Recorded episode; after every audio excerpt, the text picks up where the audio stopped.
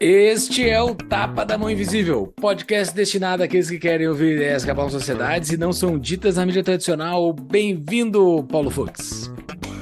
Olha, Júlio, mais uma vez, ideias que não são ditas na mídia tradicional, né? A gente segue o nosso moto. Até a gente já falou inúmeras vezes em trocar o nosso slogan, mas, cara, É, é o que funciona. a gente faz. É o que a gente faz. É o que a gente faz.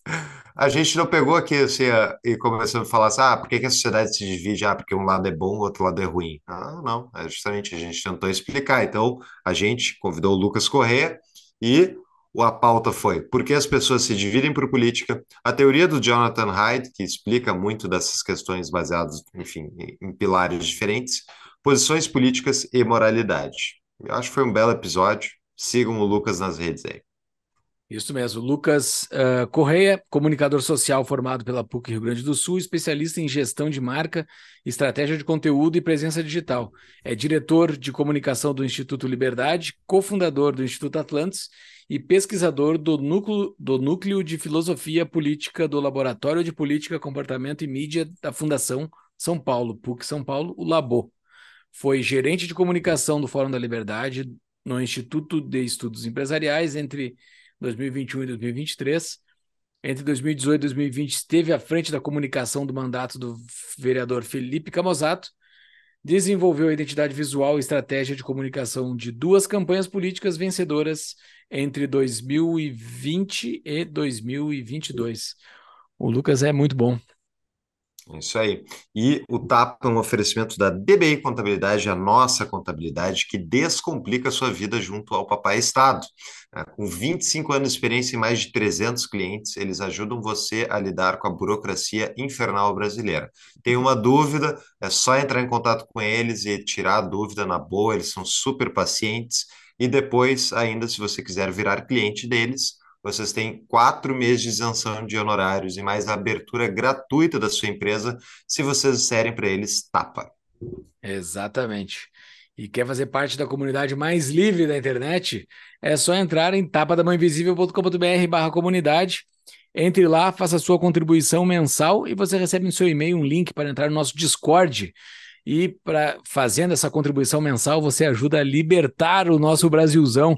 Contribua para libertar esse Brasilzão das garras desse Estado malvado. Mas olha só, você quer, você quer não que a gente vai conseguir fazer isso agora, assim, né? Mas a gente está contribuindo para que o Estado perca forças no, no Brasilzão, né? Baixe a sua preferência temporal, né, Júlio? Exatamente. É trabalhinho de longo prazo que a gente está fazendo aqui, ó, semanalmente, eu e o Fux. Por quê? Eu, o Fux e a equipe, né? Porque o Tapa tá crescendo. Lá no nosso Discord, quando você entra lá, você tem contato com quase 200 pessoas espalhadas por esse Brasilzão e esse mundão todo, e pessoas que estão contribuindo para o seu avanço na sua vida pessoal, profissional e o que seja. E lá a gente trata sobre vários assuntos, os mais variados possíveis. E pessoas, quando têm alguma dúvida sobre qualquer assunto, seja de família, economia, finanças, qual- qualquer coisa, larga lá que sempre tem alguém com uma boa cabeça e uma boa paciência para explicar sobre qualquer assunto. Então, ah, não bote no Google, bote lá no Discord do Tapa. É isso aí. E caso você queira comprar algum dos livros indicados no episódio de hoje, acesse as nossas notas do episódio que estão no site tapadamainvisível.com.br e lá dentro do episódio vai ter os links dos livros da Amazon. E se você comprar pelos nossos links, a gente ganha um rebatezinho e você ajuda o Tapa. É isso aí, Júlio. Bora para o episódio. Bora. Muito bem, seja muito bem-vindo novamente, Lucas Correia. Prazer te receber aqui no Tapa de novo. Prazer estar aqui de novo falando com vocês. Hoje a gente vai falar sobre divisão política, polarização e outras várias outras coisas. Então, vamos começar com uma pergunta abre alas aí, Lucas. Por que que a política divide as pessoas? É, bom, Facinho. Tem oito horas para responder ela aí. Então, é, esse, esse, esse é meu grande, meu grande tema de pesquisa, assim, né? Muitos anos que eu, que eu venho pesquisando isso, é, a partir de várias, um, como é que eu posso dizer, vários conhecimentos diferentes, né? Então, da última vez que, que eu tive aqui, da primeira vez, né, que eu tive aqui, a gente falou do conflito de visões do Thomas Sowell, é, que é uma tentativa de explicar a divisão política, por que as pessoas é, têm posições tão diferentes né, na política, é, a partir da filosofia política. Então, lá ele fazia uma, uma, um histórico, assim, é, de, de ideias uh, que, que orientam né, as posições políticas. Mas existem várias outras formas de, de a gente abordar esse tema, né? Então, a gente poderia pegar historicamente dizer ah, que, que, quais são os pontos aqui, os eventos históricos que determinaram como é que as, né, as pessoas se dividem politicamente. Daí a gente poderia, a gente iniciaria com a Revolução Francesa aqui falando. É, a gente poderia pegar, enfim, outras formas e a que a gente vai pegar aqui hoje para falar é a psicologia moral, né? Então, a partir uh, dos, das pesquisas em psicologia moral, o que que isso nos diz, né? É, que orienta a divisão política ou, ou as posições políticas das pessoas. Então, um cara que fez isso, que a gente vai falar aqui, é o Jonathan Haidt, que é um psicólogo social americano, e ele tem um livro chamado A Mente Moralista, uh, que trata justamente desse tema, né? Ele busca explicar a partir da psicologia moral uh, por que, que as pessoas se dividem por política. E a teoria dele é que por trás das posições políticas predominantes existem matrizes morais diferentes. É, então, assim, uh, dependendo do que, que eu acredito moralmente, eticamente, eu vou é, corroborar mais com uma posição uh, conservadora, uma posição mais à direita, e dependendo se eu tiver uma outra matriz moral, eu vou corroborar mais com uma posição política é, de esquerda ou progressista. É, e aí ele vai trazer uma série de, de estudos né, uh, para explicar por que, que ele pensa que é por isso que a gente se divide por política. E aí ele vai trazer psicologia evolutiva, vai trazer um, uma, uma série de, de estudos e teorias uh, que tratam da psicologia humana, que tratam da cognição humana, que tratam é, da nossa história evolutiva, né? Então, de como a gente se, se organiza em grupos, é, historicamente, evolutivamente, enfim, uma série de questões que a gente pode é, abordar aqui. Muito bem. Uh, no, no conteúdo dele, ele separa em cinco pilares né, a moralidade, e a partir disso ele distingue as pessoas. Então, se puder explicar qual é o papel de cada pilar, depois a gente Sim. vai se aprofundando. É, então, a teoria dele é que nós, como seres humanos, como espécie, é, nós evoluímos uh, para ter vários, vários comportamentos morais. É, e tem, a gente teria cinco alicerces morais ou fundações morais, dependendo da tradução, tu vai achar como alicerces ou como fundações, uh, mas são cinco ênfases, grandes ênfases morais que a gente tem, que tem, que foram evoluídas uh, enquanto espécie, ou seja, é, são fundações que responderam a problemas evolutivos, responderam a problemas da, na, da nossa história enquanto espécie, e por isso que a gente basicamente tem elas e, e, e são como módulos assim da nossa psicologia. É, e, e, esses, e essas cinco fundações são cuidado, a gente pode dizer assim, cuidado barra dano, a outra é justiça barra trapaça, a outra é lealdade barra traição, a quarta é autoridade barra subversão e a quinta é pureza barra degradação. É, então, cada uma dessas fundações, é, ela responde é, a, a, questões relacionadas é, aos seus nomes ali, né? Cuidado, justiça, lealdade, autoridade. Então, são coisas que apelam à nossa psicologia uh, e que argumenta que são coisas que apelam à nossa psicologia porque, evolutivamente, a gente teve desafios que nos fizeram é, agir de determinada forma, responder de determinada forma a certas situações então, por isso a gente tem essas coisas na nossa psicologia.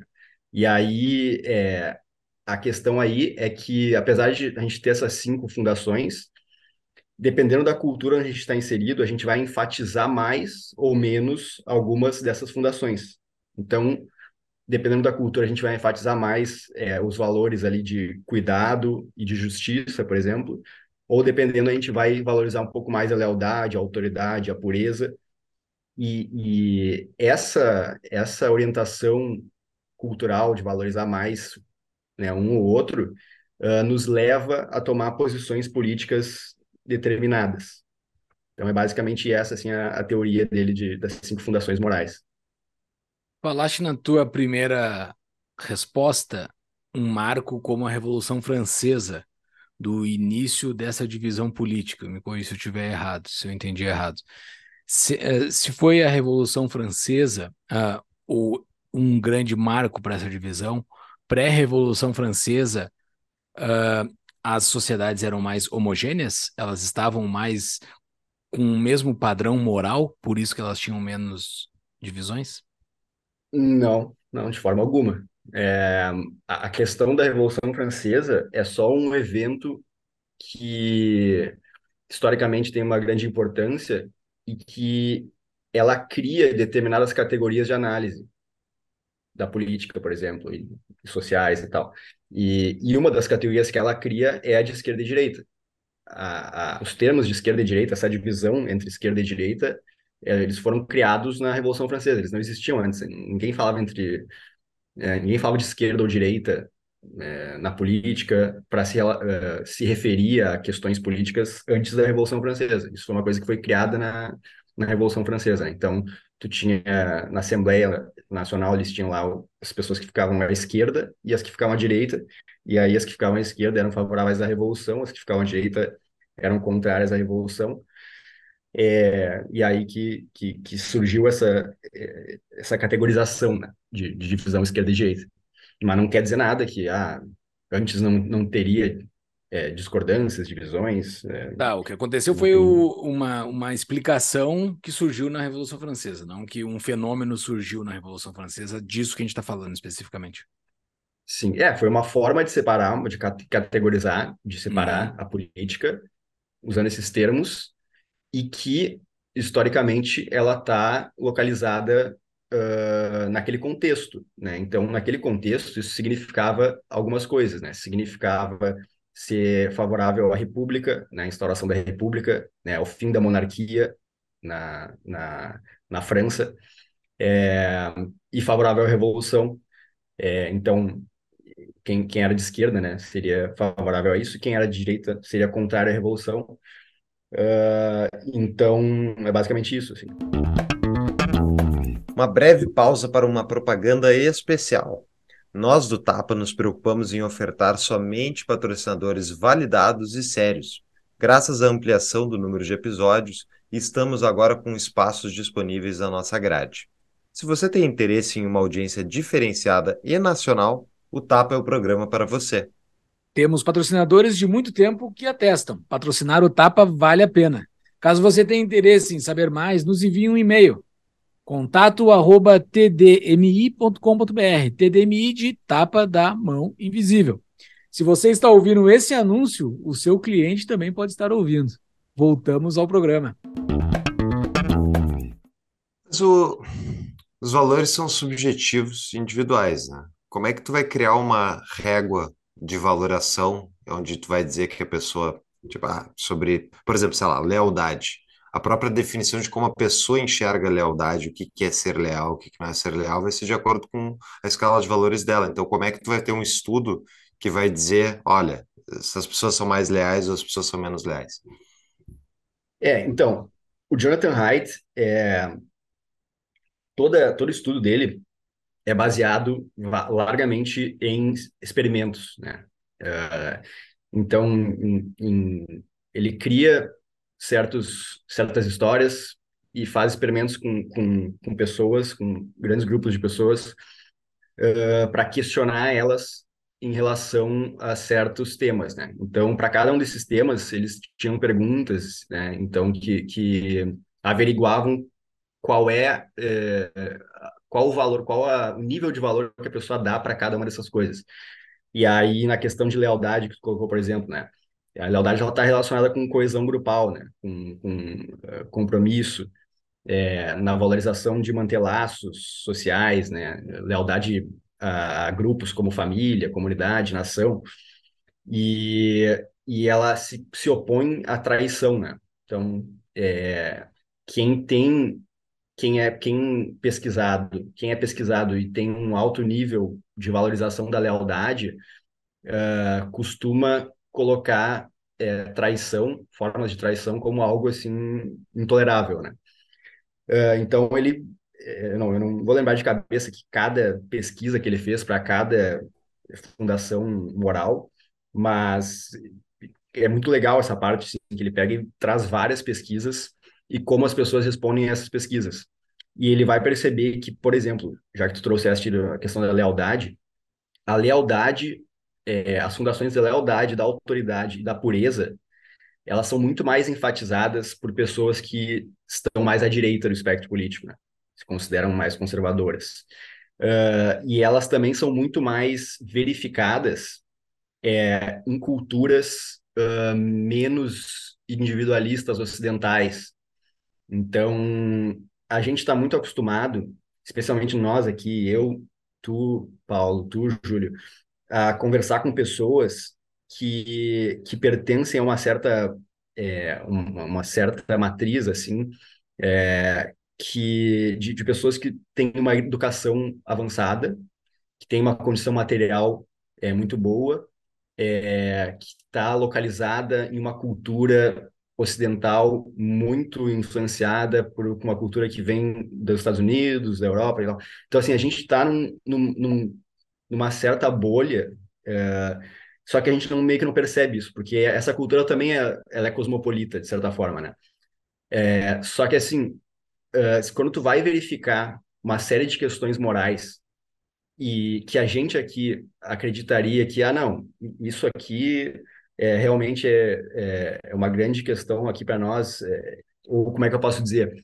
Uh, questões como justiça e como, e como cuidado, que é que ele coloca ali, são as que a gente mais enfatiza, enquanto ocidentais bem educados, é, de boas condições materiais, uh, individualistas, Uh, então, quanto mais tu sobe nessas categorizações, então tu vai pegar, ele, ele vai fazer pesquisas com grupos de pessoas diferentes. Então, pessoas que são mais educadas, que estão numa universidade, é, Ivy League lá, e pessoas super é, é, liberais no sentido americano, mais progressistas, elas vão enfatizar muito mais questões ligadas ao cuidado e à justiça do que as outras questões. E aí ele vai trazer uma série de, de experimentos para demonstrar isso. E esses mesmos experimentos, quando são aplicados a pessoas que não estão dentro desses grupos, é, eles são respondidos de uma forma bem diferente. Uh, então, é, eu poderia de repente trazer aqui é, algumas, alguns uh, experimentos que ele coloca. E, cara, tem experimentos assim meio bizarros que ele vai, que ele vai fazer, justamente para desafiar essa moralidade. Porque, vamos especificar um pouco mais, quando eu estou falando dessa moralidade que enfatiza mais justiça é, e mais cuidado. Uh, a gente tem como grandes uh, as duas grandes teorias morais ocidentais é o utilitarismo e a deontologia, né? Então, não, não vamos entrar em muitos detalhes aqui nisso aí, porque é, a gente já seria uma, uma grande conversa, mas tenho certeza que tem episódio sobre isso no, no Tapa. Mas dá a conceituação simplificada, por favor. Deontologia a gente ainda não fez. Utilitarismo tem, é. mas deontologia não. Deontologia se, se, se, se liga ao dever, né? Uma ética é, do dever. É, então, a ética kantiana, por exemplo, tu deve fazer isso, né? Tu tem o dever de, de agir moralmente. Faz porque é, é certo. É, e, e, e o utilitarismo está relacionado, também tem um outro termo relacionado que é o consequencialismo, né? Está relacionado ao a melhor bem para maior número de pessoas, né? Então, é, a moral ela está condicionada, digamos assim, uh, ao bem-estar da maioria, né? O que é melhor para a maioria. Uh, e, e ele vai falar sobre, sobre essas teorias uh, e, e, enfatizar como elas estão muito ligadas a essas duas, uh, essas duas fundações morais, né? Da justiça e do cuidado. Então, por exemplo, a, gente, vocês conhecem aqui, e o pessoal que ouve Tapa deve conhecer também a, a questão do PNA, né, o princípio da não agressão. Ela está muito relacionada a essa questão do dano, né? Ela coloca o dano como é, é, a referência principal da teoria moral, né? Então, assim, cara, causa dano a alguém, tem uma vítima ou não tem? Então, uhum. essa, essa é o grande negócio da, da moral. Uh, então, isso ignora completamente é, aquelas outras fundações ali que a gente falou, da lealdade, da autoridade, da pureza. Né? Então, tem, tem muitas culturas que elas são... É, que as pessoas ficam, assim... É, elas, elas acham inaceitável certos comportamentos que são degradantes relacionados à pureza, então relacionados à repulsa. E ele vai trazer uma série de experimentos para demonstrar isso e muitas vezes para desafiar essa essa matriz moral ocidental bem educada e coisa e tal, para ver se até nessas pessoas realmente não causa repulsa, né? Então ele vai trazer é, experimentos, deixa eu ver o que, que eu acho, é, bah, um bem básico assim, né? Que não é não é muito hardcore assinar um contrato vendendo alma por dois dólares. Tipo, ele pegou lá, fez um contrato, e aí tu apresenta isso pro cara e fala, tá, cara, tu assinaria esse contrato aqui por dois dólares, tu assinaria esse contrato vendendo tua alma? E aí, tipo, é, só 23% das pessoas concordaram em assinar aquele contrato. Só? Para mim é muito. Por dois dólares? Eu não sou nem religioso, eu acho elevado isso aí. eu acho é muito, muito elevado esse número. Ah, se, se, ele falasse 10 mil dólares, é. daí eu conseguiria entender uns 20%. Sim, mas, mas é curioso, né? Porque imagina, tu faz essa pesquisa para um, um grupo de pessoas que, entre elas, tem muitos ateus, muitas pessoas que não se consideram religiosas, que têm toda essa matriz é, moral uh, secular, né, uma matriz que não, não tem nada disso, e elas sabem que aquele, que aquele papel ali é só um papel, eles sabem que não vale nada. nada. É ganhar dois dólares vale de graça. Então, é, ele só ia ganhar dois dólares. E daí, então, tu, quando eles confrontaram as pessoas, tá, mas por que, que tu não, não assina? E as pessoas não sabiam explicar, porque muitas delas eram ateias, porque então, tu não acredita naquilo ali, mas quando tu é confrontado com uma coisa, tu bah, não, tu não sabe por quê, então. Então não é racional. Então a gente até já entra numa outra questão que a gente queria falar aqui, né? Então é uma coisa que não é racional.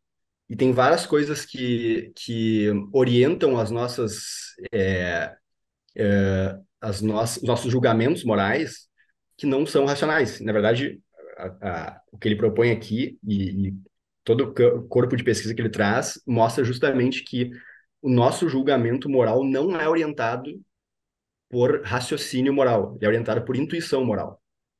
E, e, e, orientado por intuição moral significa que ele é muito mais orientado por é, questões uh, que a gente intui emocionalmente, né? intui através de sentimentos.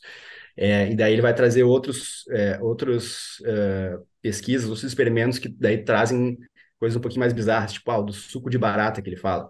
É, que ele pega, eles pegaram um copo d'água e falam que mergulharam ali uma barata, só que a barata ela foi é, totalmente esterilizada, ela foi criada num ambiente limpo, ela nunca esteve em contato com nada que, que era é, sujo, nunca, é um, é, um, é um inseto totalmente limpo. E eles botaram num filtro, mergulharam ali dentro e tiraram.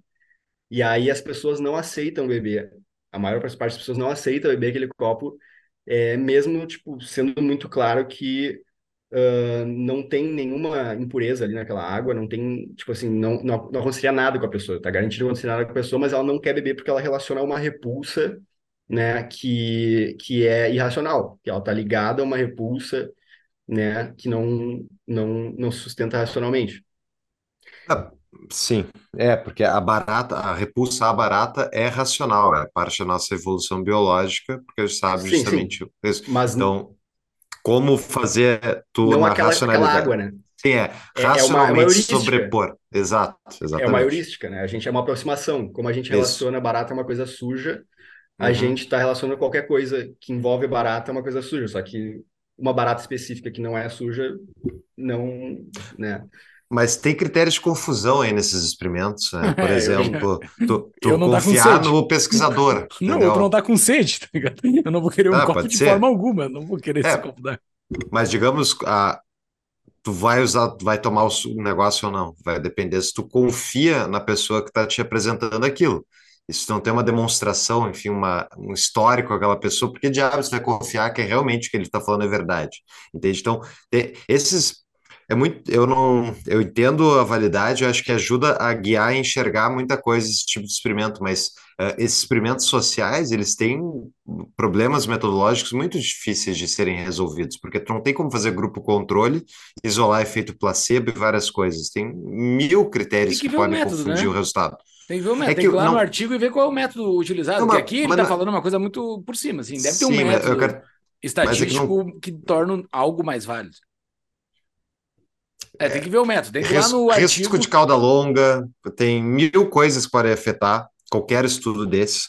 Cara, não consegue, não consegue acreditar num estudo que diz que tem que se sal faz mal ou bem, sendo que pode fazer grupo controle disso. Vai acreditar em um estudo social que é as pessoas respondendo. Ah, então, assim, eu, eu entendo que... que tem fundamentação, ajuda a ilustrar, mas eu sempre ponho, tenho um pé atrás com esses estudos, uh, enfim, Sim. humanos, digamos. É, assim, não é uma ciência exata. Uh, mas uh, eu acho que, que é, na proporção que ele traz aqui, é, é, um argumento assim, os argumentos acabam se tornando bem robustos, assim. E, e nem todos eles, eles levam à ação, né? Tu, tu, colocou alguns problemas aí que são de um experimento que, ah, se o cara vai aceitar o dois, dois dólares ou vai beber água, nem, nem lembro se esse do, da, da água é se tu beberia ou se, tipo, tu realmente, o cara deu a água ali, não sei, não lembro.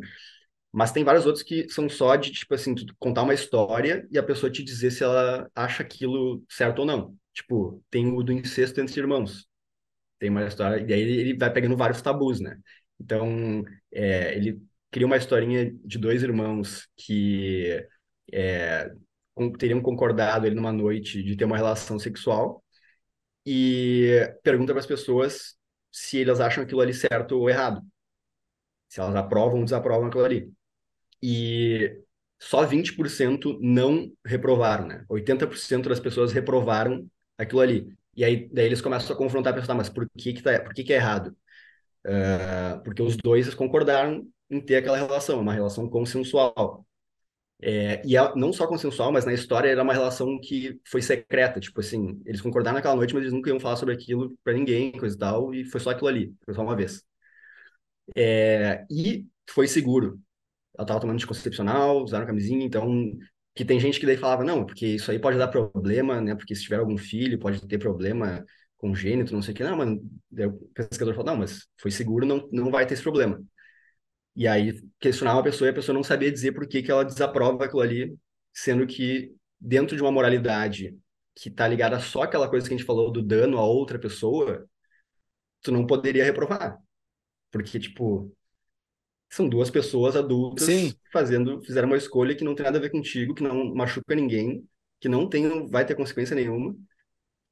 E mas o que aí a pessoa que... vai lá e fala, não, mas eu não, tá errado, entendeu? E tu não sabe explicar por quê, tá errado. Sim. E o que que, nesse exemplo aí, que é um bom exemplo para a gente discutir, o, o que que vem a ser o aprova ou desaprova, por exemplo? É uma pessoa da minha família que eu vou punir ela de alguma forma, uma pessoa próxima de mim que eu vou o desaprovar quer dizer que eu tenho, tenho uma amizade, deixo de ter uma amizade, o que, que vem a ser o desaprova?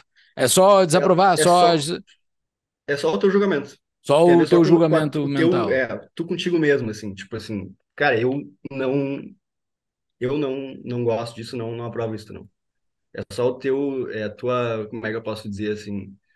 Tua, a tua consciência. Tu, tu com a tua uhum. consciência. É, isso, isso aí é bem subjetivo. O, o do contrato lá de, do, de dois dólares, que tu toma uma decisão em, é, válida, uma decisão que existe no mundo real, é tu ganhar ou não ganhar dois dólares, tudo bem. Essa aí tu achar alguma coisa, talvez a mesma pessoa pode ter opinião diferente em tempos distintos, assim, né? As pessoas que estão na, na, na, border ali. É, Mas é, assim... é, é um bom filtro para. É uma é um bom indicativo de como as pessoas pensam, acho que é interessante mesmo. Lembrando só que o, PNA, para quem está ouvindo, né, mas o, PNA, que é o princípio da não agressão, ele é um critério de moralidade sobre a coerção e a violência. Isso, o, só ser, ah, eu só sou um libertário, não tenho mais nenhum julgamento moral na minha vida, bom, tu vai ser uma pessoa muito vazia de outros valores, né? Não é, a vida não é só o PNA.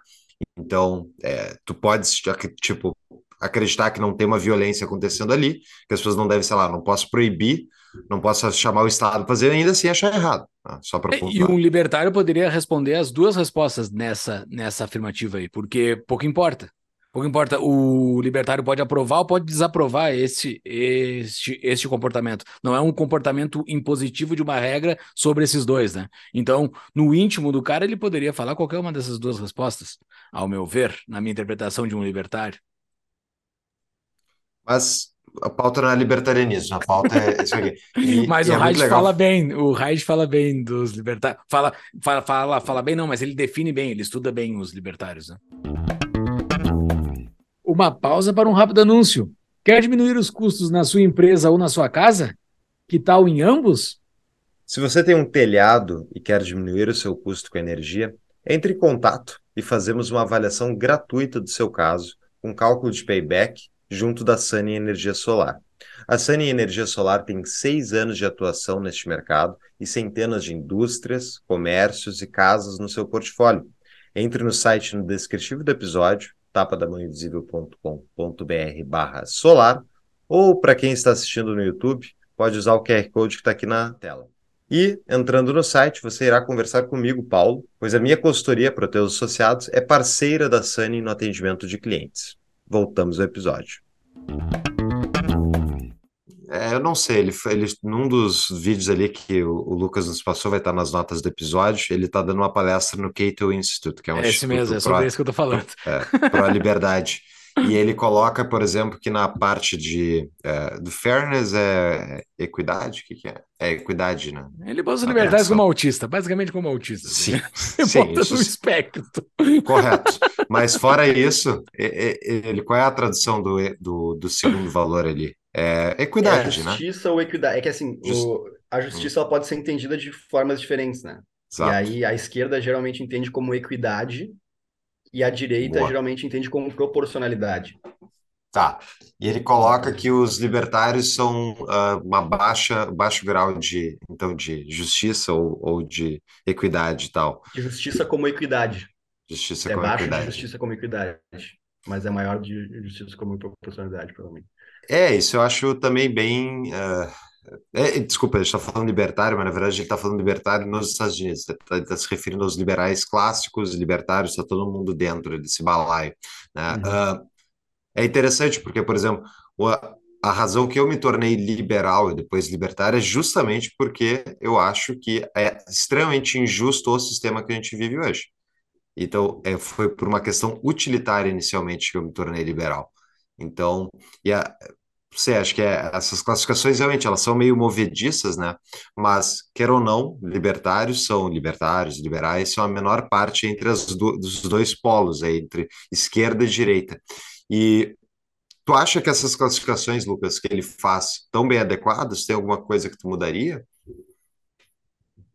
Uh, cara, assim, eu acho que ele, ele, ele chegou em algum lugar é, interessante, assim. Um, eu acho que tem, tem, um dos grandes problemas dessa teoria dele é que assim ele não bateu o martelo nesses cinco e, e na verdade justamente por um debate aí que veio quando os liberta alguns libertários, pessoas liberais clássicas começaram a questionar algumas questões para ele, é, ele meio que fez um como é que eu posso dizer assim um adendo ali é, e, e falou, ah, não, talvez sejam seis. E daí botou um outro de liberdade barra opressão. Então, uma fundação moral relacionada à liberdade, né, que enfatiza o valor da liberdade individual, a resistência à opressão.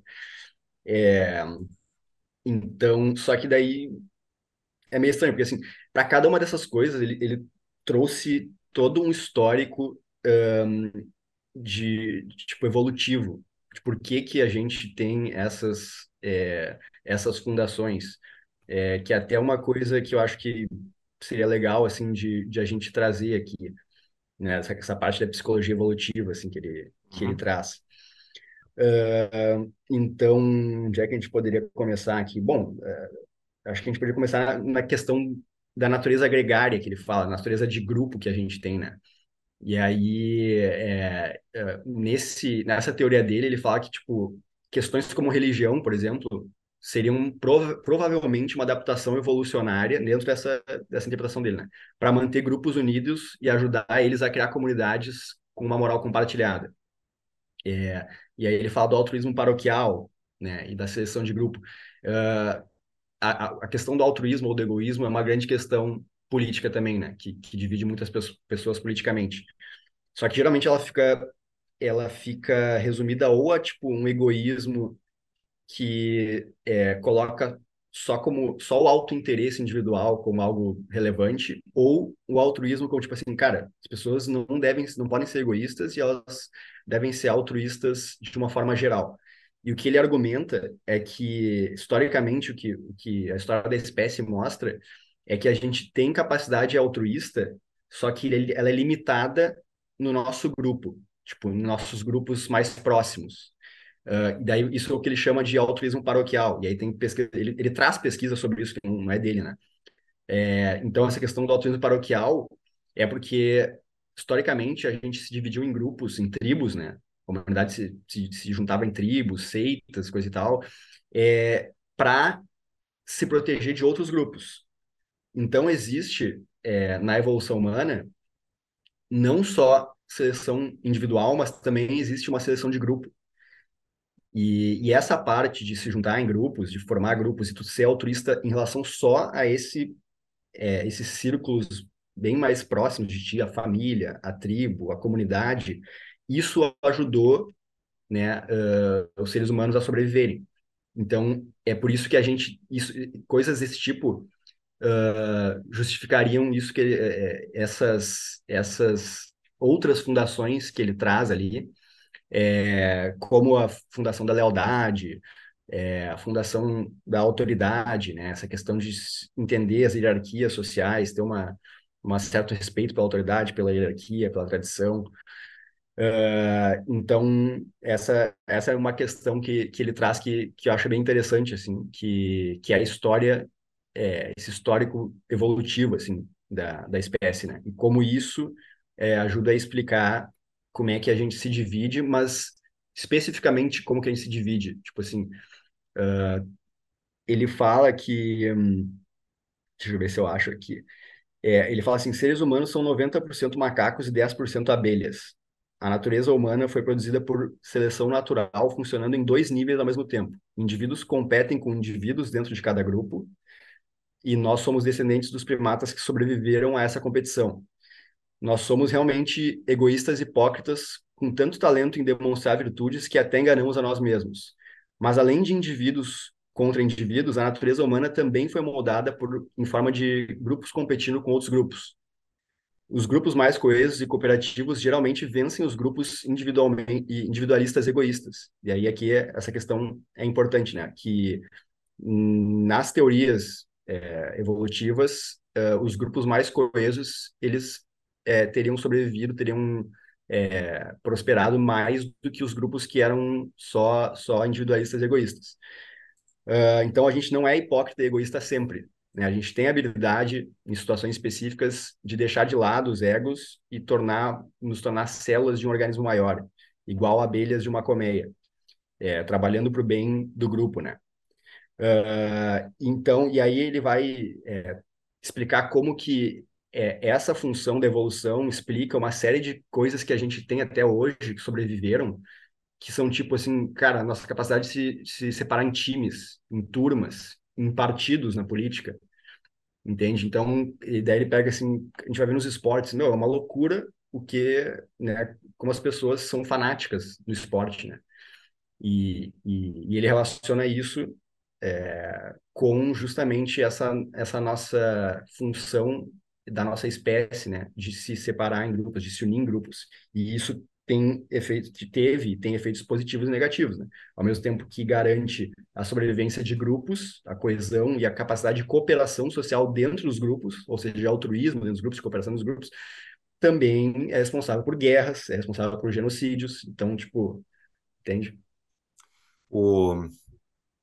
Eu fui bloqueado pelo, no, no Twitter por um cara, eu acho que é só aquele que faz o, o faz o programa de entrevistas esqueci o nome dele, daqui a pouco eu volto. É um concorrente do Joe Rogan lá, vai direto. Faz mais episódios de, de tecnologia, porque ele falou uma vez que ele era um cara bem centrão, assim. Ele falou: ah, Estados Unidos, as pessoas têm que voltar a ter compaixão pelos outros, a gente tem que se unir e tal. E ele me bloqueou porque eu, eu tuitei para ele a resposta assim: a última vez que os Estados Unidos, como um todo, se uniu foi após 2001, o ataque das, das duas torres, e o país inteiro concordou que tinha que invadir o Afeganistão, depois invadir o Iraque, daí já, daí já perdeu um monte de gente, e entrou em duas guerras inacabadas e torrou dinheiro. Então, assim, pior momento dos Estados Unidos, a meu ver, foi quando houve essa coesão social e não houve essa distensão. Então, eu queria saber, Lucas, tu acha que, por exemplo, a polarização política, essa diferença entre as partes, é ruim, é boa? Enfim, como é que tu enxerga isso? Primeiro, só, só fazendo um, um complemento aí, essa questão que tu falou do, do 2001, ali, do, do ataque às Torres Gêmeas, coisa e tal, é, o, o, o Hyde traz justamente essa, é, esse exemplo para colocar tipo como que nessa situação os gatilhos da nossa mais profundos da nossa espécie é, ou no caso os gatilhos deles lá né os americanos foram todos acionados. E aí todo mundo se juntou porque daí é uma né houve uma é sobrevivência. Então gatilhos evolutivos ali cara é nação é, é Estados Unidos eu sou americano então tipo então um cara que uma cara mais progressista mais anti-americano que tinha naquele momento ali vestiu a bandeira e, e é isso aí, entendeu? Então... Lex Friedman. Mas sim, ah. é exatamente. Era o, é, o podcast era o Lex Friedman, tem vários podcasts, uhum. mas sim. Mas vamos lá, eles se uniram, teve consequências negativas, mas hoje a gente vive um momento de extrema polarização. O que, que tu acha? É bom ou ruim? Se a polarização é boa ou ruim? É. Eu acho ruim. Eu acho ruim. É, eu acho que depende muito do, também da, da forma como se define polarização. É, às vezes, quando eu converso com isso com as pessoas, a gente tem definições diferentes, a gente compreende de forma diferente o que é polarização. Para mim, polarização é divisão em dois polos, né? E, e, essa divisão em dois polos, ela basicamente rouba todo, toda a nuance. Então, ela rouba a nossa capacidade de enxergar nuance nas coisas. E a vida, é, principalmente a vida social, a vida em comunidade, a vida política, ela tem nuance. Ela tem é, tons, ela tem espaços cinzentos. É, e quando a gente não é capaz de enxergar isso, os, os, extremos só se tornam cada vez mais extremos, porque eles não são capazes de, de, de enxergar essas, essas nuances. Né? A vida ela é ambígua, ela tem nuances, ela não. A gente tem valores em conflito é, a todo momento. A gente tem valores em conflito uh, e a gente tem que escolher de forma contingente, dependendo de contexto, dependendo da situação, um valor sobre o outro. Não sempre, não é sempre o mesmo valor que a gente vai escolher em todo momento.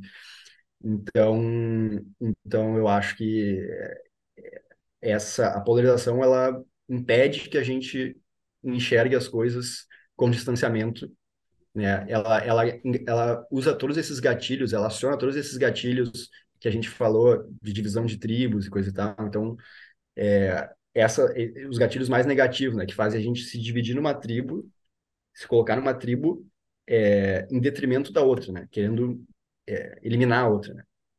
Então, acho que é, eu, eu considero bem negativo, assim.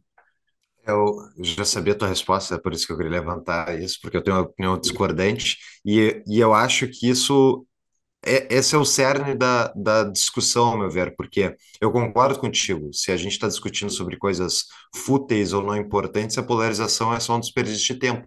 Mas não tem um papel para a polarização quando um lado está de fato defendendo absurdos, fazendo absurdos, se não há um outro lado se contrapondo em nível, elevando, elevando o tom passa-se passa por cima completamente as opiniões do, do lado contrariado. E daí, assim, sei lá, vou pegar o Reduction ad absurdum, Alemanha nazista. Assim, é óbvio que era melhor ter polarização contra os nazistas do que não ter. Acho que tu deve concordar comigo. Mas então, assim, onde é que está o limiar do, do que, que, é uma polarização necessária para contrapor uma opinião uh, dominante e muito deletéria para a sociedade versus uma opinião, enfim, isso aqui a gente não devia estar tá tão, uh, tão estressado. É, eu acho assim, se for pegar o exemplo, tu pegou do, da Alemanha nazista, a, o nazismo ele já surge em um contexto um contexto de alta polarização e de alta divisão, né? É, então, já é um contexto de extremos ali. Então, tu tem, por exemplo, o comunismo, né? Tu tem é, o socialismo. É, então, e, e, e, eles acabam se tornando, é, de certa forma, é, em vários momentos polos, né? O fascismo contra o comunismo. Apesar de a gente saber que eles têm coisas em comum, uh, politicamente, eles se colocavam, um se colocava como contrário ao outro.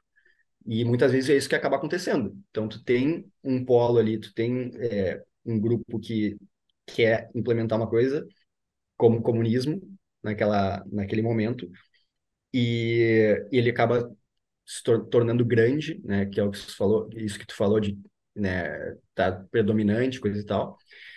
E aí surge um outro grupo, só que assim, depende muito de como que surge isso, porque é, esse exemplo para mim mostra justamente é, um, um, exemplo como a polarização não deu certo, né? Porque o que surgiu para se contrapor ao comunismo foi o fascismo uhum.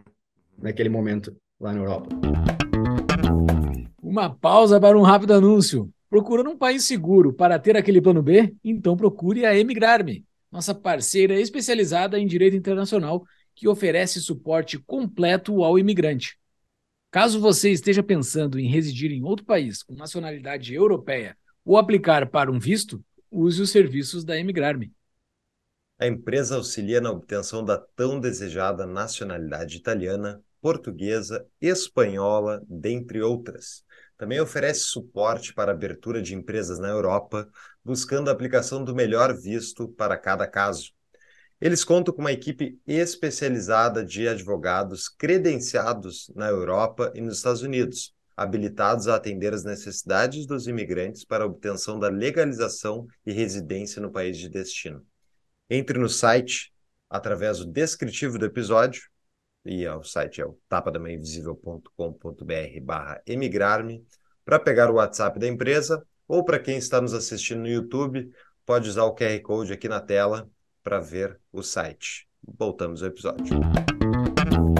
Me falta conhecimento histórico para discutir a, a origem do, da polarização na República de Weimar, mas pegando o caso brasileiro, que eu vi a polarização crescendo, e vocês também, uh, antigamente existia uma hegemonia ideológica no Brasil, muito mais centro-esquerda-esquerda, e hoje em dia está muito mais polarizado com a direita, que tem inúmeros defeitos, assim como a esquerda, mas, ao meu ver, defeitos muito menores. E eu prefiro, pessoalmente, viver nesse ambiente polarizado, mais difícil, de certa maneira, mas do que numa hegemonia de centro-esquerda e esquerda. Então, eu, é, essa, por isso que eu enxergo assim, antes havia uma hegemonia, não era melhor, na minha visão, era pior. Então, uh, e surgiu justamente a, essa polarização porque havia hegemonia. Não é meio natural isso, esse pêndulo? Natural.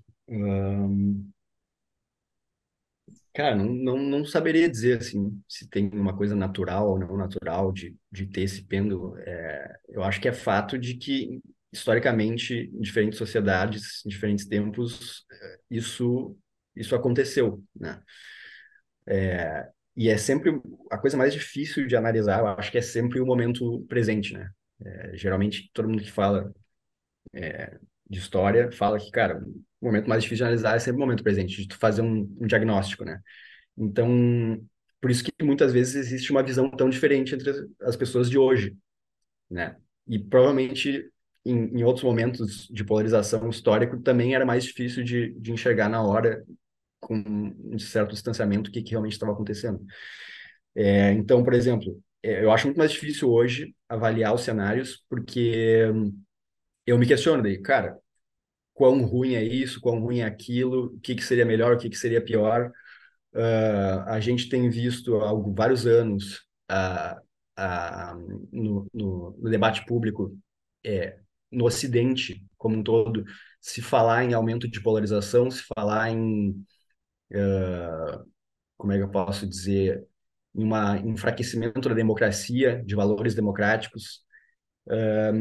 E a gente não sabe exatamente onde isso vai dar. A gente tá vendo, viu que alguns países já deram uma guinada autoritária bem forte. É, mas é sempre difícil dizer que, que, o que está acontecendo hoje, o que, que o futuro espera. Assim. Eu, eu não acho positivo, é, eu acho que torna mais difícil o diálogo, né, quando há uma polarização muito grande, e, e, e mina muito a confiança nas instituições, eu estou falando de instituições aqui no sentido amplo, não estou falando de instituições só no sentido político, de, sei lá, é, judiciário, legislativo, estou falando de instituições em um sentido bem amplo, incluindo é, instituições educacionais, academia, a mídia, o jornalismo.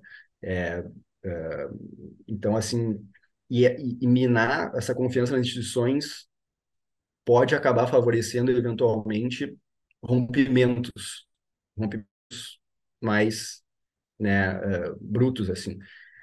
Uh, então, é, é isso que eu acho. Eu não sei qual foi o autor que falou, acho que até já foi citado aqui no podcast, eu não me lembro agora, então o que eu vou citar não é ideia minha, uh, mas dizendo que as, as guerras, não guerras especificamente, mas os conflitos da nossa era não ocorrem mais nas fronteiras uh, por essa falta de uh, hege hegemonia, não, homogeneidade dentro, das, dentro dos países, dentro das sociedades, eles não são mais não são mais encontros de sociedades diferentes, porque eles não são mais homogêneos dentro de si mesmo. Existem vários grupos dentro deles que gera essa polarização, que polarização não necessariamente são dois, né? Mas geram grupos distintos dentro de cada sociedade e esses conflitos vão ocorrer internamente, dentro dessas pessoas que estão dentro de uma mesma sociedade. E para mim isso me parece bastante claro, pelo que a gente tem vivido, né? Tanto aqui nos Estados Unidos como aí no Brasil, são pessoas, uh, às vezes dentro da mesma família, que hoje estão num conflito uh, de, de moral muito, muito grande. Assim, de um lado, os caras que, pegando o nosso caso concreto das eleições de 2022, onde o Lula foi eleito, os caras que votaram no Lula acham que a outra pessoa votou num assassino que matou 600 mil pessoas. Né? Isso, é, isso é moral para elas, isso é, isso é da base. Como é que pode alguém votar num, num cara que matou 600 mil pessoas? Do outro lado, é, não ah, todos, quem, né? Não, não, não. Tô dizendo. Não é todo mundo que votou no não, Lula. Exato, exatamente. Mas eu tô dizendo a narrativa principal que tem em várias dessas pessoas que bate na moral delas, assim. Bate na moral, que uhum. é começa a ser inaceitável aquela outra, a opinião ética daquela outra pessoa. Do outro lado, os caras que votaram no Bolsonaro, como é que pode alguém votar um ladrão para presidente? E daí fica essa coisa que, que rompe um, o tecido, assim. E parece, eh, claro, a gente está vivendo esse momento parece que não tem mais volta isso, assim, parece que não tem mais, parece que não tem mais como não, não existe o ponto de perdão entre essas pessoas. Eu vou começar a te aceitar que tu votou numa pessoa que matou 600 mil pessoas e eu vou te aceitar que tu botou um presidiário na presidência. Sabe? Parece que as pessoas não vão se conversar nunca mais. Claro que a gente está no olho do furacão aqui, faz poucos meses que aconteceu isso. Uh, é, é, essa polarização que começa a gerar essa rixa, assim, é essa, essa, esse é o momento de uma tensão grande, ao teu ver, e pelo que tu, e, e pelo que tu viu? É, então, um, esse, eu acho que é, é, esse é o problema, assim. O que acontece, é, o que tu está descrevendo aí é uma, uma desintegração social, né? Então, dentro de vários núcleos sociais, tu percebe uma divisão. Então, por exemplo, dentro do, do núcleo, o menor núcleo social é a família. Sim. Né? E, e por isso que ele é tão é, enfatizado por, por algumas ideologias, por algumas teorias é, políticas e sociais, porque é, é um núcleo autônomo, é o menor núcleo autônomo da sociedade, né? Então, quando nem dentro desse núcleo a gente tem uma, uma coesão, né? então nem dentro desse núcleo a gente tem é, uma capacidade de, de, de, cooperação, de coesão, de compreensão, é, as coisas começam a ficar né, perigosas. Uh, então, assim, é por isso que muitas vezes o que acontece é o seguinte: quando existe uma ameaça de fora, é, é que a gente falou do, do, das torres gêmeas lá, né? Então, é, é, é comum que esses grupos internos recuperem a coesão, né? Tu recupera a coesão é, tendo em mente a, a, proteção em relação a uma ameaça exterior, né? Sim. É, e, e, e, quando, e quando não tem isso, pode acontecer essas, esses rompimentos, essas divisões, essas fragmentações internamente. Uh, então, isso, isso foi usado politicamente. Isso, às vezes, é usado politicamente. Tipo, tu inventar uma, uma ameaça externa para criar uma coesão artificial interna. É, mas, assim, é, não sei muito bem o que fazer com isso, assim, é, é um fato, não sei muito bem o que, que dizer, assim, é, é, um fato que, que, que há uma, é, que há essa desintegração e tem muito a ver com várias condições materiais do nosso tempo, né, então a gente vive numa sociedade é, que, que ela permite que, que as nossas condições materiais permitem que, que a gente seja dissidente de vários grupos onde a gente teria pertencimento, né, uh, em outros em outras épocas. E, e esse é um, é um desafio da, da nossa do contemporâneo, né? Sim. É porque o que me parece assim é que o, uma, uma das coisas para o Estado funcionar, o Estado é uma porcaria que funciona muito mal, né? Mas é a melhor solução que nós temos aqui hoje, em 2023. Não há uma solução melhor uh, para pessoas vivendo dentro de um, de um mesmo território não se matarem, não se encalfinharem na briga, o Estado está resolvendo essa bronca por é a melhor solução, ao meu ver. Uh, não tem algo que até então foi entregue para melhorar isso.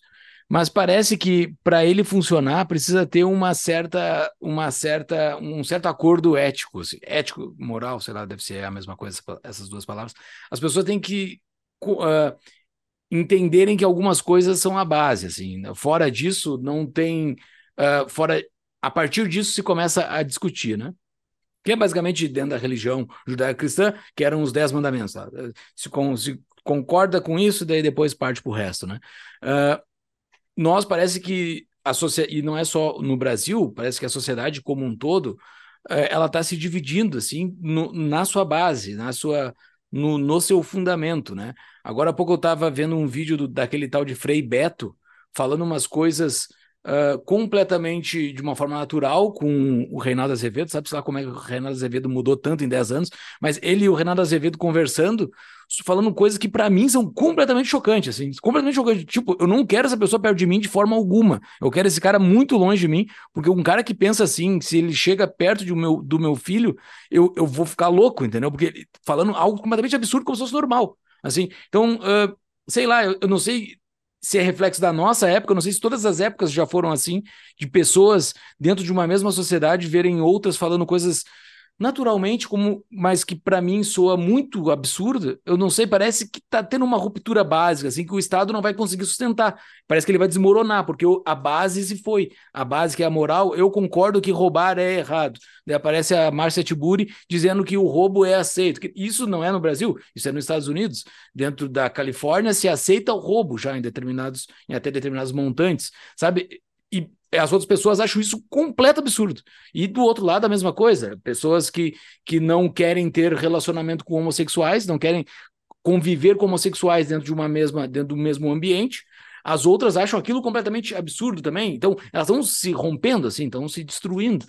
Sei lá, parece que é, eu tô com uma plaquinha aqui, o, o fim está próximo, mas, uh, mas parece que parece que está rompendo algo que existiu por 200 anos, 300 anos. Não? Então, é, assim, é, essa coisa que tu tinha falado no início, assim, de que essa coesão, uh, eu acho que a palavra, uma palavra que define isso é um pacto, assim, né?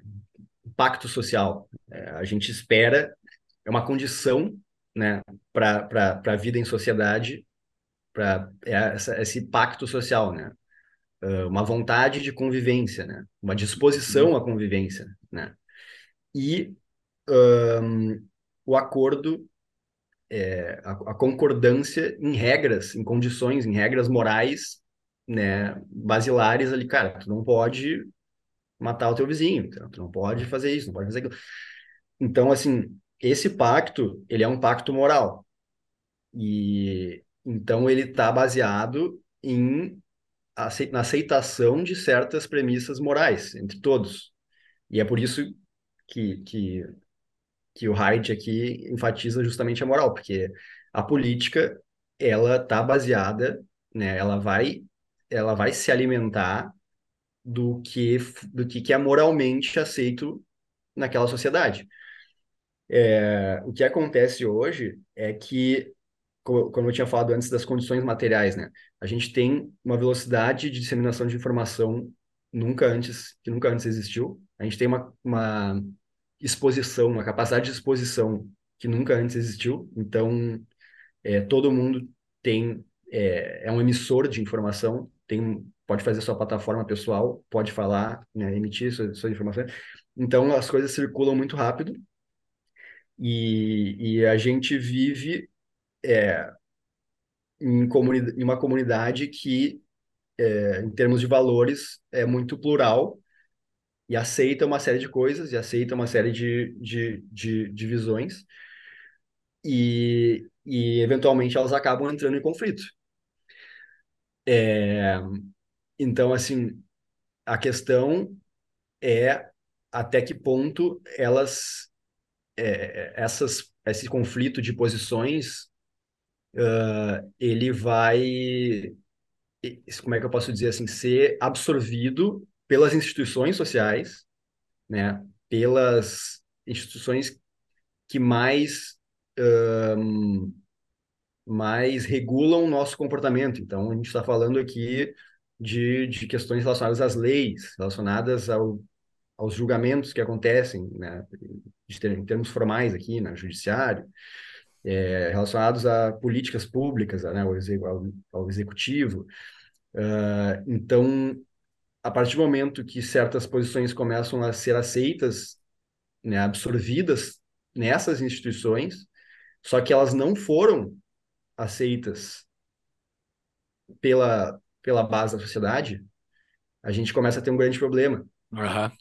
Então, muitas coisas que são desenvolvidas em certos nichos, em certos é, contextos específicos, né, que saíram, sei lá, meu, de uma de uma de uma sala de uma universidade, numa teoria de não sei quem, daí começou a se expandir é, e agora é, está sendo aceito por um, uma grande elite intelectual, uma grande parcela de pessoas influentes e que, que tem. E aí entra na política de alguma forma, ou entra no judiciário de alguma forma, ou entra... então começa a ser aceito por, por essas instituições, sem que isso tenha sido aceito pela ampla base da sociedade, a gente daí vai ter um grande conflito.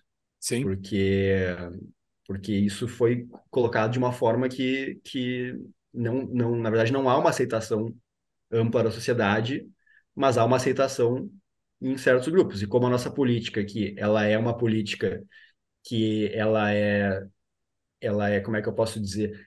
É, ela trata de muitas questões. Hã?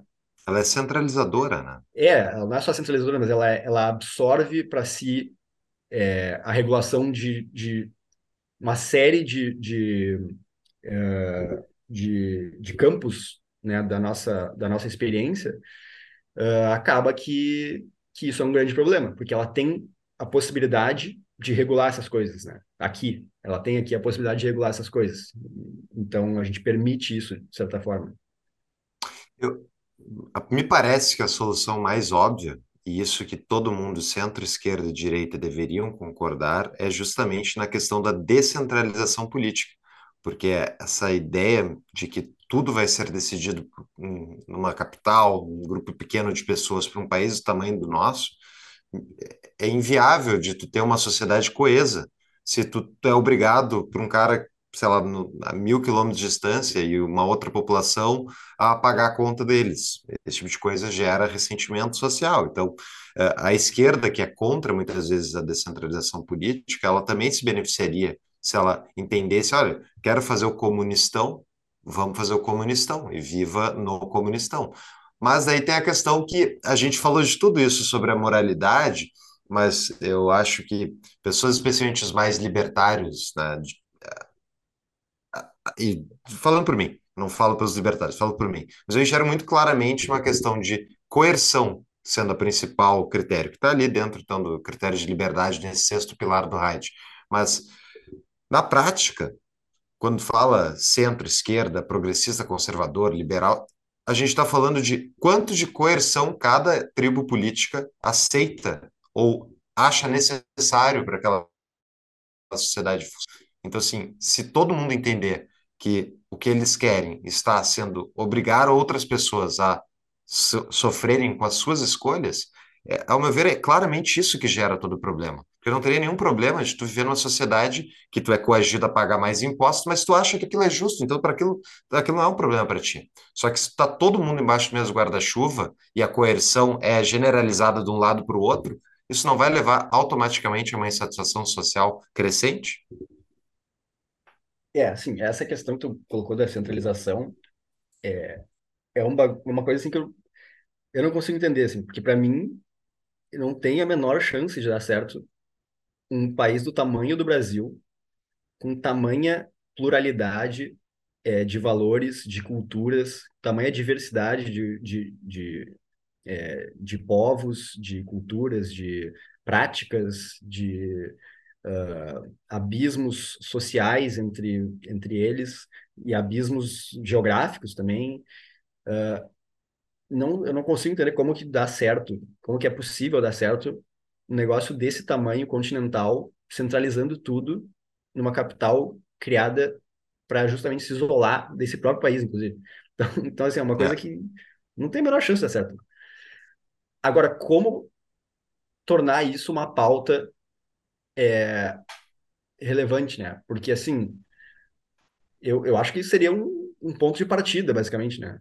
primeiro, primeira coisa tipo assim, o Brasil não vai dar certo. É, o, o, que, que deveria ser feito é criar né, uh, unidades muito mais autônomas que a gente já tem, que são os estados, uh, ou então dar mais autonomia, dar mais poder para as unidades e basicamente tornar a Brasília muito menos quase irrelevante, assim, né? Agora, assim, o monstro está criado, né? Como é que, como é que tu descria, como é que tu desfaz esse monstro? É, então, é uma coisa que já está dada, né? A gente não tem como voltar no, no tempo. E, e, e justamente da forma como foi criada, ela está tão distante que é mais difícil, né? Eu não posso, não é aqui no centro, aqui, eu moro em Porto Alegre, que não é no centro de Porto Alegre, eu não posso ir ali e reclamar do negócio, então. Ele está tá lá em Brasília, então como é que, como é que se faz isso? E, e as pessoas parecem não ter essa consciência. É uma coisa assim que. Uh, e, e, quem tem, muitas vezes também acaba usando uma retórica um, segregacionista, uma retórica, às vezes, é, focada em, em, uma identidade né? Sul é o meu país. O Sul é o meu país, e daí, tipo assim, a gente começa a exaltar os valores desse, dos povos do Sul, não sei o quê. E isso também não vai apelar muito, entendeu? Não vai apelar muito, porque tu tá, tu tá falando assim, eu quero que o resto se foda. Eu quero que o resto do Brasil, eu odeio o resto do Brasil. Às vezes é basicamente Parece, assim, eu odeio é, o resto do Brasil. Eu parece que é isso está dizendo. Não, mas boa parte deles falam isso, começa a falar mal do Nordeste, começa a falar é, mal, sabe? Sim, exatamente. Eles falam escancaradamente. Exatamente isso. Então, tipo assim. Completamente contra. Não, daí também não ajuda, entendeu? Porque não é essa questão, não é esse o problema. Não, é, e então, assim, é, é esse. Eu, aí eu tô 100% contigo, Fux. Eu, eu acho que esse é um dos nossos maiores problemas, só que eu não. Assim, não sei o que fazer, cara. O que, que a gente. Porque a campanha que existe em relação a isso é essa campanha que, que o pessoal conhece aí, né? Do Sul ah. País, não sei o quê. Tem a do Bruno Souza, que a gente já entrevistou algumas vezes aqui. O Bruno Souza fez tem uma. Eu nem sei que etapa tá, mas eu vou botar o site nas notas do episódio, que é justamente a questão do federalismo no Brasil, uma das bandeiras que ele Pacto defende. É o Pacto é, Federalista. É, tem, tem, se falado nos últimos anos algo em relação a isso, só que aí é uma coisa tão. Parece que está num, num é, concentrado num grupo muito pequeno, né? Porque assim, é, são pessoas ligadas já à política que começaram a perceber, sabem que isso é um problema e começaram a falar sobre isso, que assim, não tem apelo é, uhum. junto à população. Por exemplo, essa, essa coisa dessa campanha do o Sul é o País, ela é uma campanha popular. Né? Ela tem, ela é uma campanha popular.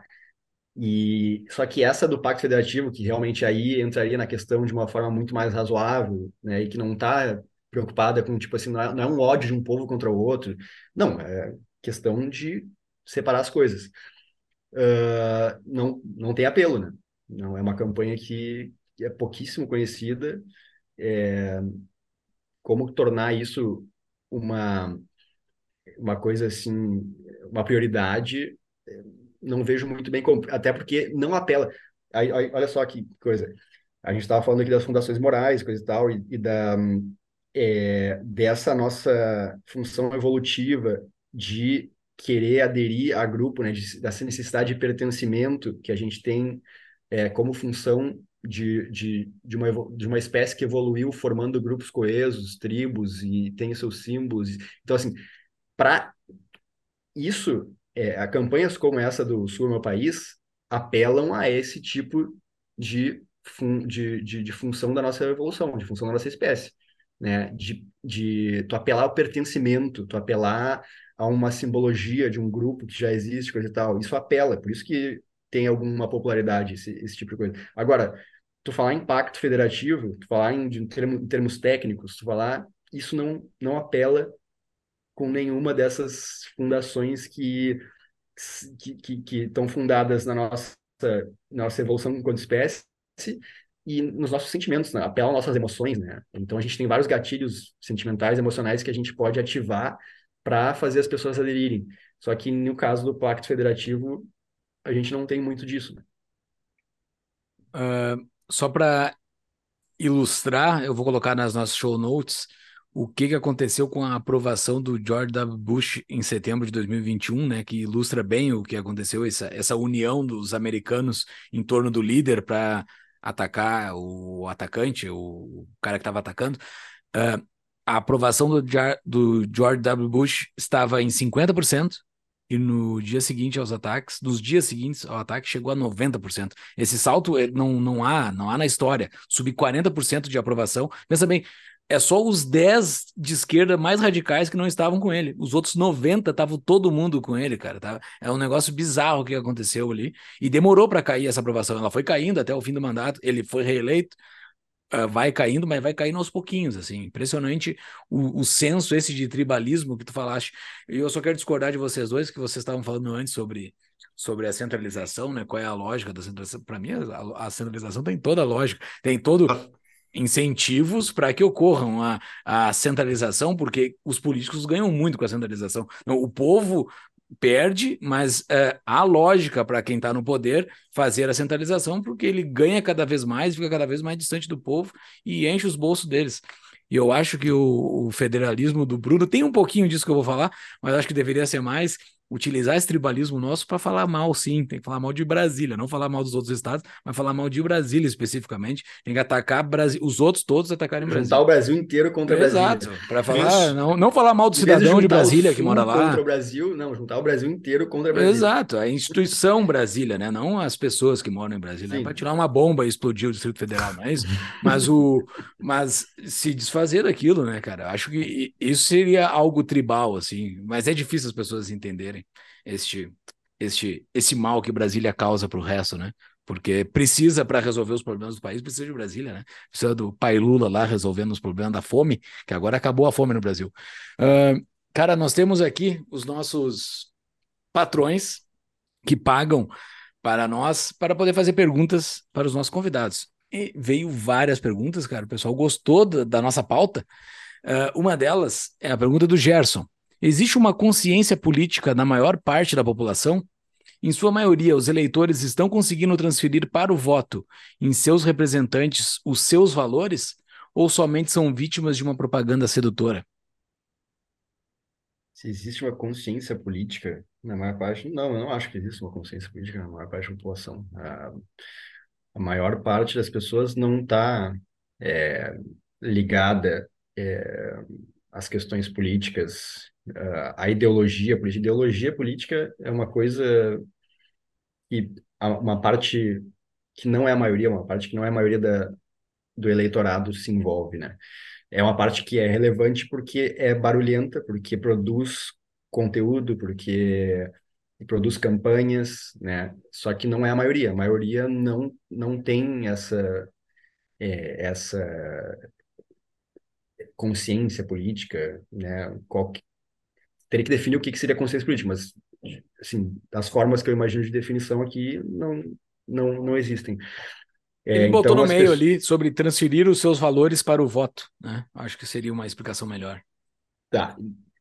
Talvez aí então ele queira estar tá questionando em relação à própria teoria que a gente está apresentando aqui do, do Reich, né? Essa questão dos valores, das fundações morais, se, se existe uma, uma imediata transferência disso para a política, será que seria mais ou menos isso? Acho, Acho que, que, sim. Poderia que responder sim. mais ou menos em relação a isso. Acho que sim. Uh, não, não necessariamente. É, não necessariamente existe. É que assim, uma coisa é o discurso político, uh, outra coisa é a prática política, né? Então, na verdade, muitas vezes pode acontecer, inclusive, de a gente ter certos valores políticos uh, que a gente diz, né? A gente falar que a gente tem certos valores e não votar de acordo com isso necessariamente.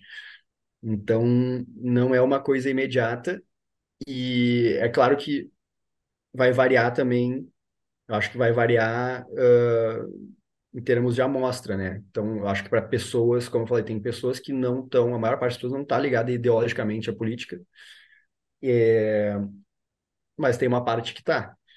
E, e, e, também vai depender muito de que nível de política a gente está falando, porque uma coisa é, sei lá, política municipal, a política muito próxima de ti, e aí talvez tu vá ligar muito mais para questões muito mais práticas, né, do que estão te oferecendo ali, do que qualquer questão, é, questões fundamentais, morais, mas, né, agora, de talvez para uma, um, um, uma coisa mais ampla, né, para uma eleição é, para executivo uh, é, estadual ou nacional, aí entra, entra mais, mas aí eu acho que é uma questão mais de, de, de verificação empírica, né? E existem muitos trabalhos que tentam fazer esse fazer isso uh, do que do que de, de tentar especular assim.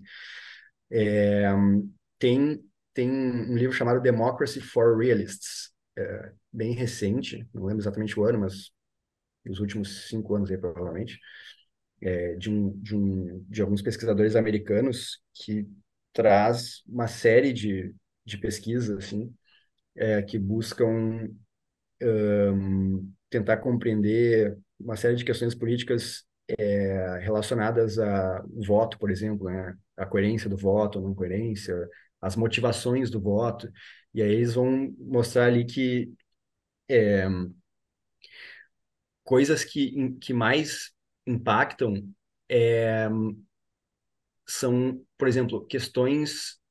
A, a, economia nos últimos seis meses. Tem, tem um termo que eles usam para dizer isso, mas é, a memória, mas a questão é que a memória do eleitor ela é muito curta, né? Então, se um cara, se, se tu tem um mandato, um mandato de, de, de quatro anos, não importa os quatro anos. Quem vai importar é o Estado o estado que tu tá, o sentimento que tu tem em relação à economia, a pujança da economia, é, a, o teu sentimento subjetivo de que as coisas estão indo bem e tal, nos últimos seis meses, mais ou menos. Então, eles conseguem é, verificar que, que essa é uma coisa importante. Outras coisas importantes são, tipo, lealdade partidária, que muitas vezes tu herdou de, da tua família, sei lá, entendeu? Então, tipo, lealdades partidárias e, e, isso muitas vezes é mais importante do que as questões específicas. Então, por mais que tu diga que tu gosta de uma coisa, ou que tu prefere, que tem um certo valor, na verdade tu acaba votando muito mais por lealdade partidária, em muitos casos. Mas aí é um, um outro estudo, uma outra questão que, que a gente teria que, que entrar. Boa. Pergunta do Guilherme, que é uma pergunta longa, mas acho que explica como uma parte da população pensa. Olá, senhores. Desde que me interessei por filosofia e economia, me considero um austro-libertário e, ao me converter ao catolicismo recentemente, passei a enxergar uma linha que gradualmente divide as pessoas entre alinhamento absoluto com a ordem natural e, no oposto disto, a tentativa de inverter por completo esta ordem. O argumento teológico de que parte, essa, de que parte dessa organização de ideias esquerdistas partem de uma revolta com Deus é algo muito forte. A vontade deles de quebrar essas hierarquias ordenadas representa um comprometimento, consciente ou não, com o avanço do mal. A divisão política se apresenta para mim nesse sentido apenas como uma consequência aparente de uma divisão moral. O que você pensa sobre isso? É, acho que, bom, pensando aqui o que eu poderia comentar em relação a isso, assim, é, mostra como a, a, a nossa cosmovisão, né, está relacionada às nossas convicções políticas, né? Então ele fala ali primeiro, primeiro de uma conversão ideológica, que é austro-libertária, e depois ele adiciona a essa conversão ideológica uma conversão muito mais profunda que é relacionada à cosmovisão, né? uma, uma, conversão de visão de mundo. E aí ele adere a uma série de, de pressupostos sobre a realidade é, que, que são dados por uma visão cósmica, né? uma visão é, é, religiosa. E aí ele coloca, bom, quem a divisão para mim é essa, quem adere a esses meus valores aqui é, é, são, são os que eu considero do bem, e quem não adere são, são as pessoas do mal. É, assim, eu, eu acho uma péssima forma de enxergar o mundo e de enxergar a política. Mas, mas cada um. Porque tu tá. É, para mim é maniqueísta, né? É uma forma totalmente maniqueísta de enxergar o mundo. Maniqueísta é essa coisa de dividir, tu, dividir o mundo entre os bons e os maus, né? Entre nós e eles. Uhum. E, e aí tu, tu aderiu a uma visão é, cósmica que busca explicar toda a experiência uh, universal, né? Tanto a tua experiência quanto a experiência das outras pessoas, quanto a experiência da tipo assim, quanto a, quanto a, aos fenômenos da natureza, quanto à criação do universo, tu aderiu uma, uma cosmovisão completa é, e, e, e aderiu de uma forma maniqueísta, né? No sentido de tipo assim, não é só que eu aderi a isso que eu acredito nisso, é que essa minha crença ela é tão forte é, e tão determinante, absoluta, que quem não adere a essa crença, para mim, é mal. Tipo assim. É, faz, então fazendo um pouquinho advogado, acho que ele estava falando sobre quem vai contra essa minha crença, né? Não necessariamente quem está tem que aderir, mas tipo ele enxerga a esquerda como atacando as fundações dessa crença. Mas é interessante esse isso eu percebo não só entre pessoal do Tapa, mas de forma geral na sociedade, acho que todo mundo enxerga isso, que realmente a questão do diálogo ficou muito mais difícil, né? E é, tu automaticamente enxerga o lado que está contrário a ti como o lado que está tentando te dizimar politicamente. Só que na prática, na prática, pô, cara, é só, sei lá, o governo do PT, falando do nosso dia a dia, todo santo dia quando eu abro o Twitter, tem um absurdo. É um absurdo anticivilizacional. Então, assim, dá o benefício da dúvida? Não, não vou dar benefício da dúvida para o Lula. Já comprovou, entendeu? Para o que o PT faz. Então, assim, não entra um ponto, Lucas, que é automático, é natural esse maniqueísmo? Eu acho que isso depende de, quão, de quanto tu deixa dominar, de quanto tu deixa é, a, a tua experiência, teu engajamento político dominar a todo o resto da tua experiência enquanto ser humano nesse mundo. Um, eu acho que a gente tem capacidade de separar as coisas. É, então, assim, na verdade, eu acho, inclusive, eu acho, inclusive, problemático quando tu condiciona uh, a tua cosmovisão à política porque é, é algo que acontece, assim, né? De colocar, às vezes, a política acima, tipo, como um condicionante da tua cosmovisão. Então, tu adere a uma cosmovisão por questões políticas.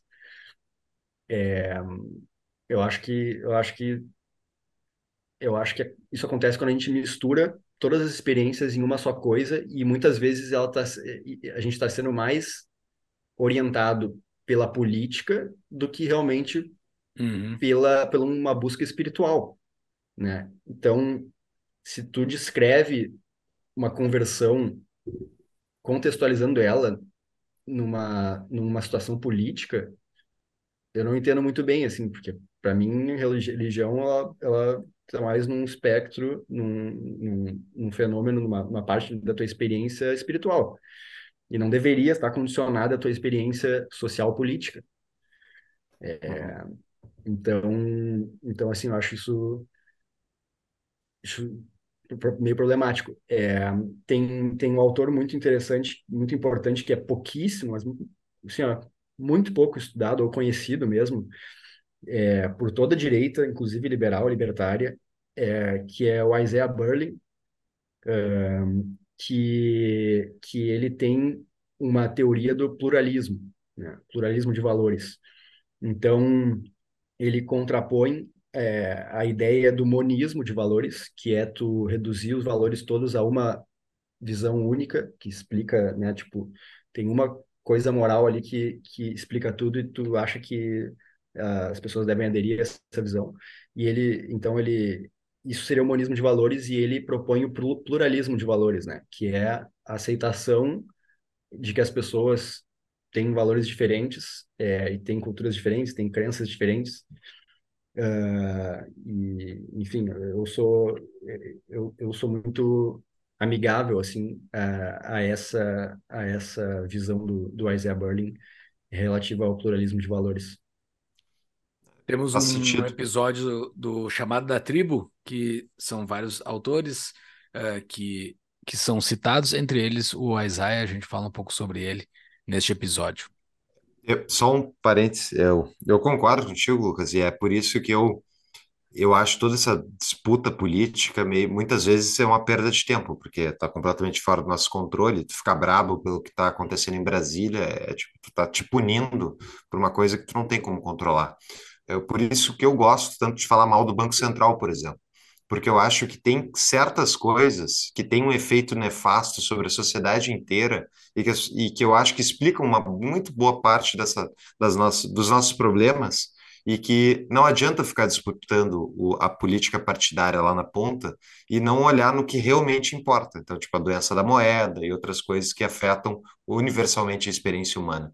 E é por isso que eu falo, principalmente do pessoal mais agitado com o Lula tal, assim, relaxa, vão ter muitos presidentes piores que o Lula na tua vida. não vai necessariamente melhorar. Então, assim, tem que, se, se, o cara não aprende a conviver com isso, tu vai ver uma vida sofrendo, tá ligado? E daí não, não é agradável. Tem é. mais uma pergunta de patrão aqui do Frian Capistan. Lucas, no ciclo do poder político proposto por Platão, monarquia vira oligarquia, que vira democracia, conforme se erode, o, conforme se erode o respeito à hierarquia e às instituições estabelecidas, até que esse excesso de anarquia, entre aspas, aqui em oposição à hierarquia, permite que uma tirania restauradora da ordem se estabeleça, reiniciando o ciclo. Você acha que o turbilhão anti-humanista do wokismo, ambientalismo, e subs, subsionismo, subsionismo ao Estado, estamos chegando no ponto de máxima ruptura com a ordem desde que se rompeu com o Ancien Regime no Ocidente uh, e caminhando a passos largos para a próxima tirania? Pergunta bem elaborada, hein? Até o francês hoje, Júlio, foi hein, além. Ancien Regime. Não soube fazer biquinho. Cara, tem, é, bom, as teorias de declínio civilizacional, de ciclo civilizacional, existem, como, como é, ele próprio colocou aí, há mais de dois mil anos, né? Desde, desde Platão. Um, e a gente teve, ao longo da história, muitas outras, né?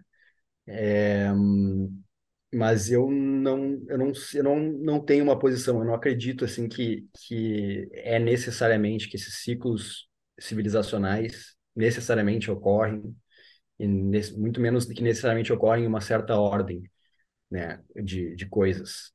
Uh, eu acho que a história ela, ela, ela serve para a gente é, aprender, mas não necessariamente ela vai se repetir da mesma forma.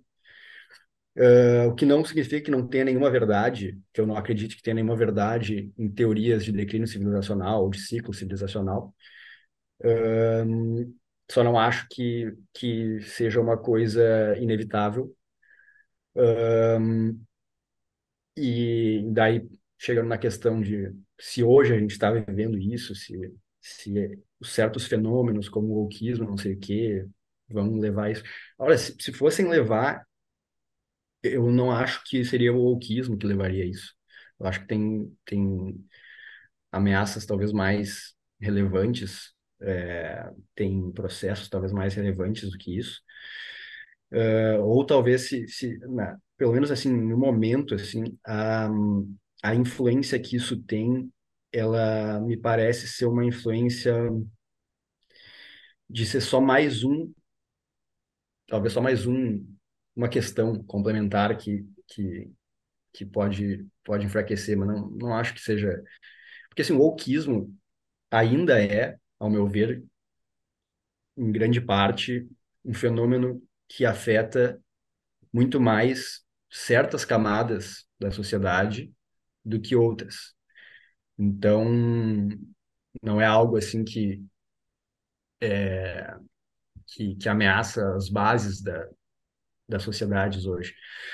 Um, então, assim, não, não sei se... Eu não, eu não acho que é bem por aí, assim. É, eu acho que a gente está ultrapassando uma série de desafios, muitos deles têm a ver com, com outras questões que não, não relacionadas ao autismo, tem a ver com questões materiais, com questões né, de, de é, ferramentas que a gente tem hoje à disposição. Uh, eu não sei quais são as outras coisas que ele citou ali, o autismo, que, que mais? eu ver. Porque teve, teve uma que eu não, não consegui entender ali o que, que era exatamente. É, eu também não entendi, eu não consegui nem ler direito aquilo. Deixa eu ver. Uh, tá, tá, tá, o oquismo, ambientalismo e ambientalismo. submissionismo ao Estado. Submissionismo, submissionismo. tá, entendi. É... Acho que essas três questões são, são, são questões relevantes, são, de certa forma, bastante separadas, cada uma entre si são fenômenos que, que sustentam sozinhos, né? É... Mas todas elas têm uh, um lado, né? As três são, são tem um lado claramente que defende as três. Agenda woke, agenda ambiental, uh, seres humanos estão destruindo o planeta, e ainda a ideia de que o Estado é o papai que tem que determinar. Assim, é, é, a ideia de que o Estado é o papai, não necessariamente, né? Uh, não, hoje em dia, hoje em dia, não? Eu acho que existem muitas direitos mundo afora é, que, que, dentro do Brasil também, que gostam de um, de um Estado né, que, que, que seja um Estado controlador, grande, enfim. É, então, nesse ponto específico, acho que não necessariamente. Claro que a esquerda é mais, é, como é que eu posso dizer, prolífica nessas, nessas propostas né, de, de agigantamento estatal. Um, questão do ambientalismo é uma questão que já vem há muito tempo, né? E que se alimenta muitas vezes de teorias que também já tem muito tempo, né? Como a teoria malthusiana, né? Então, é, Sim, cada uma dessas questões aí dá, dá alguns episódios, né? Sim. De, de, de etapa, e eu não, não entraria em cada uma especificamente, mas a minha resposta é que não acho que é alguma coisa dada, não é tipo assim, ah, chegamos em um ponto em que é, em breve vai, a, a, civilização vai acabar, vai, vai ser, haver um grande rompimento, né, que nem houve lá é, no Anciano Regime, enfim. Muito bem. Lucas, dica de livro e uh, divulgação das tuas redes, aí vai estar tá todos, tudo isso vai estar nas notas do episódio, mas uh, cita aí para o pessoal o teu arroba e uma dica de livro para o episódio. Já tem vários aqui que tu citou, eu anotei para colocar nas notas, tá? Beleza. É, minhas redes é, é o arroba lucasdoc, ali no Instagram. É a, é a rede que eu mais uso, é o Instagram. Eventualmente eu quero fazer um YouTube, mas eu quero fazer isso, acho que desde o primeiro episódio que a gente fez aqui, eu fiz aí. Mas, mas sigam lá o lucasdoc no, no Instagram, eu posto bastante coisa de filosofia política, é, questão de dicas de livro, obviamente o A Mente Moralista do Jonathan Haidt, é, e que é um livro assim de um escopo gigantesco, assim. Então eu estava dando uma uma revisada no livro para nossa conversa aqui e cara, quanta coisa tem, meu, ele é, é uma coisa assim de louco, assim, a quantidade de informação que ele colocou aqui, porque ele faz basicamente uma retomada de toda a história da, da psicologia moral, né? O que que se pensou, o que que se pensa hoje, o que que as, é, os experimentos foram mostrando. Uh, então é riquíssimo, assim, riquíssimo de, de o cara ler esse livro, assim, porque vai ter muita coisa interessante, muito insight legal. Tem toda a questão das, dos experimentos que eles fazem também, que que são já uma coisa muito legal de ler. É, eu falei aí ao longo do, do episódio do Democracy for Realists, esse não tem tradução. Um, que, que teria mais? A Isaiah Berlin. A Isaiah Berlin é um cara que, que deveria ser bem mais lido. Tem algum é... livro específico dele que tu recomenda para botar nas notas? Cara, se tu pensar depois, pode ser depois também, que eu ponho nas notas. Beleza, depois eu, eu dou uma olhada, porque tem, é nem, nem, a gente nem tem tantas coisas traduzidas dele, né? Isso é um outro problema aqui. Mas eu dou uma olhada e, e falo, mas já é um cara que vale a recomendação tá, do pessoal dar uma pesquisada aí. É, e, e é isso por enquanto. Né? De divisão política eu teria várias outras recomendações aqui, a gente poderia até fazer outros episódios aí. Tem o grande debate do Yuval Levin, é, que traça a divisão política, daí pegando uma questão tanto histórica quanto filosófica, né? então traça lá na divisão política entre o Burke e o Edmund Burke, né? e o Thomas Paine, então ele vai localizar na, na Revolução Francesa e daí na discussão que Burke e o Paine tiveram a partir da Revolução Francesa, que são dois filósofos que antes da Revolução Francesa eles conviviam bem, se relacionavam, se falavam, e aí na Revolução Francesa é, eles daí eles romperam, porque o Burke foi para um lado e o Paine foi para outro. Então o Paine foi um grande defensor da Revolução Francesa e o Burke foi o grande crítico da Revolução Francesa. Então, é uma dica legal de livro sobre divisão política, especificamente sobre esquerda e direita. E outro livro também seria o A Política da Fé e a Política do Ceticismo, do Michael Oakeshott. E é isso aí. Bastante tema de casa. O, o Thomas uh, o Thomas Paine foi. Eu tô ouvindo podcast esquerdista agora, tô ouvindo do Mano Brown. E daí, essa semana agora eu ouvi o episódio que foi o Suplicy e os dois filhos dele lá, os dois filhos famosos. E daí ele, o Suplicy cita o Thomas Paine, né, como sendo um exemplo do primeiro cara a defender a renda básica universal, né, que é o grande projeto de vida do Suplicy. E eu indico as pessoas ouvirem os esquerdistas, porque é impressionante como eles pensam diferente da gente. As pessoas convivem com a gente, pensam muito diferente, assim. É, tipo, dava vontade de entrar naquele podcast a todo momento que o Suplicy falava, assim. E dava para ver vários momentos que o Mano Brown e o Supla se inclinavam pro conservadorismo, assim, só que eles não podem admitir isso, sabe? É, é, muito interessante. Vários episódios do Mano vários outros episódios do Mano Brown se inclina pro, pro lado contra, contra progressista, assim. Qualquer, não só conservador. E ele não consegue admitir porque ele não, ele não pode admitir isso. É, é muito interessante, é um fenômeno legal a ser analisado. Vai estar nas notas do episódio, pelo menos um deles aí, pessoal ouvir. Lucas, muito obrigado, parabéns pelo trabalho e até a próxima. Maravilha, valeu, obrigado pelo convite, até a próxima, pessoal. Até.